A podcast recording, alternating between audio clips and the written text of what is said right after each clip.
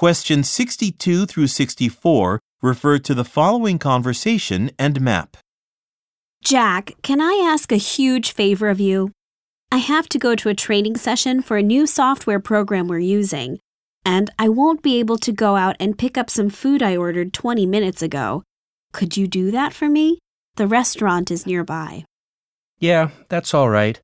I was going to leave the office in about 20 minutes anyway to get some coffee at Nico's Cafe. Where did you order your meal from? I got it from the new restaurant on Clover Street. It's directly across from Nico's Cafe, so it won't be a long walk at all. Just leave the food on my desk when you come back.